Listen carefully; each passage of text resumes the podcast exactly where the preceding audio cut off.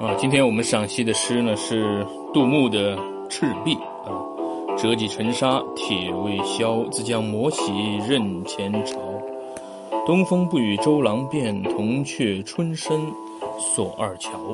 啊，那这首诗呢是作者杜牧啊，经过赤壁啊这个著名的古战场啊，有感于三国时代的英雄成败而写下的。诗呢以地名为题，实则呢是怀古咏史之作。那发生在汉献帝建安十三年，也就是公元二零八年的赤壁之战啊，是对三国鼎立的历史形势起着决定性作用的一次重大战役。那结果呢是孙刘联军啊击败了曹军，而三十四岁的孙武统帅谁呢？周瑜啊，就是这一次战役中的头号风云人物。诗篇开头啊，借一件古物啊，来兴起对前朝人物的事迹的慨叹。在那一次大战中遗留下来的一只折断了的铁戟，沉没在水底沙中，经过了六百多年，还没有被时光消失掉。现在被人发现了啊，就是在杜牧这个时代，唐朝的时候啊，大概六百快六百多年，八几几年哈。杜牧啊，对我们插播一下杜牧的这个杜牧，八零三到八五二，四十九岁是吧？嗯，字牧之，京兆万年人，也就是现在的陕西西安人。呃，太和进士，曾为江西观察使，呃等等，呃，曾经为这个什么什么淮南节度使牛僧孺的幕僚啊，曾经是他的幕僚，历任什么呢？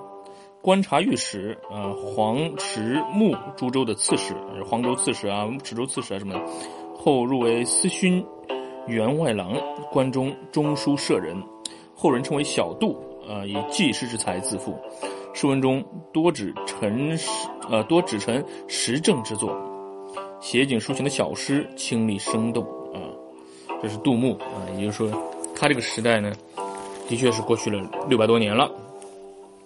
那么经过了一番磨洗呢，鉴定了它确实是赤壁之战的遗物，不禁呢引起了怀古之幽情。哦，那就是杜牧去到了这个地方，是吧？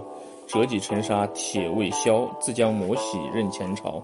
哦，他把这个东西还拿出来还洗了一下啊，然后确认他，嗯，看来这个杜牧还是一个文物鉴赏家呀。嗯，好，嗯，引起了怀古之幽情。由于这件小小的东西呢，诗人呢想到了。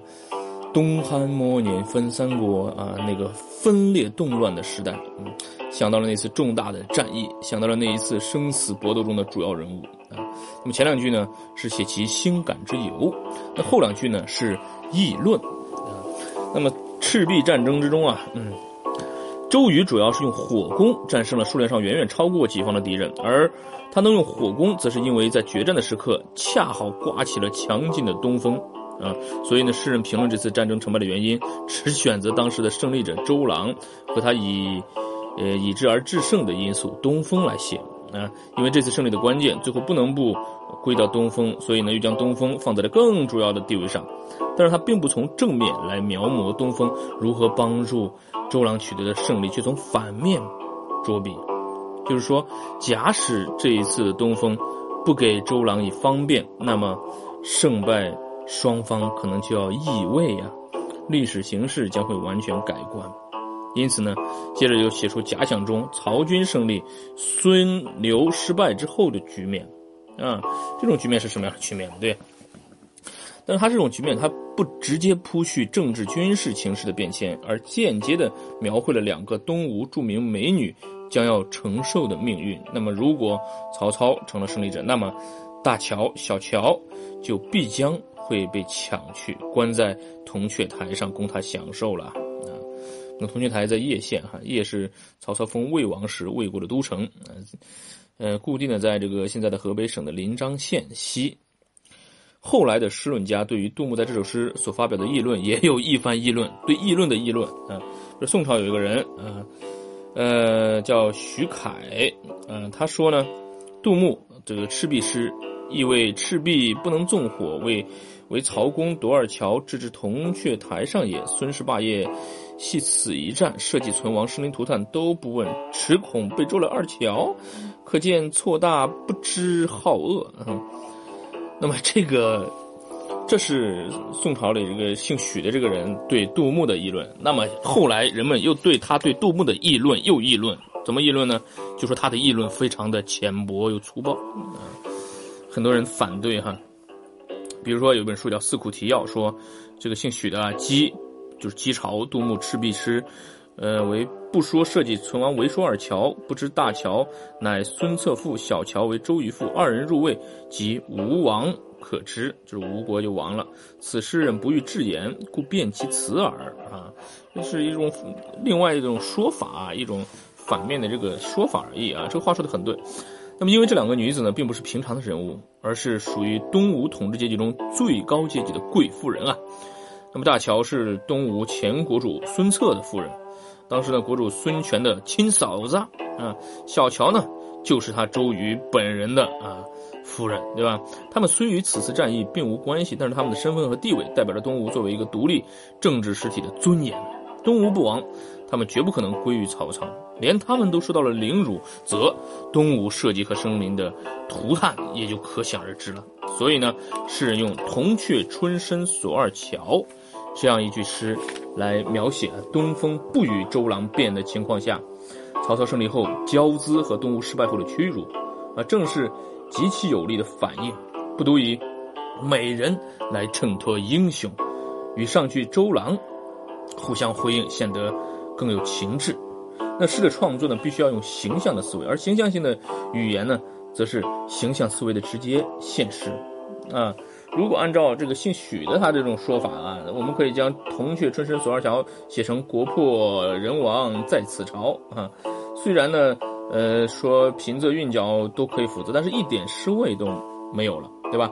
用形象思维观察生活，别出题材的反映生活，乃是诗的生命。杜牧呢，在这首诗里通过“铜雀春深”这一富有形象性的诗句，以小见大，正是他在艺术处理上独特的成功之处。另外呢，有的诗论家也注意到啊，此诗过分强调了东风的作用啊，不从正面歌颂周瑜的胜利，却从反面来假想其失败啊。比如说洪文焕那在《历代诗话所考》中说：“牧之之意，正为幸而成功，几乎家国不保啊，就是赢的还是有点侥幸，是吧？”那么也有人说杜牧精于兵法，此时似有不足周郎处啊，也就是说他他这个人他猜测杜牧会兵法，然后在在在在就说是觉得这周郎光靠东风是不是有点不可取呢？嗯，其实这些看法都是值得加以考虑的。杜牧有经邦济世之才，通晓政治军事。啊，对当时的中央啊与你这个藩镇啊汉族与吐蕃的这个斗争形势有相当清楚的了解，并曾经向朝廷提出过一些有益的建议。如果说孟轲也是孟子啊，在战国时代就已经知道了天时不如地利，地利不如人和的原则，那么杜牧还把周瑜在赤壁战役中的巨大胜利完全归诸于偶然的东风，其实是很难想象的。他之所以这样写，恐怕用意还在于自负之兵，借史事。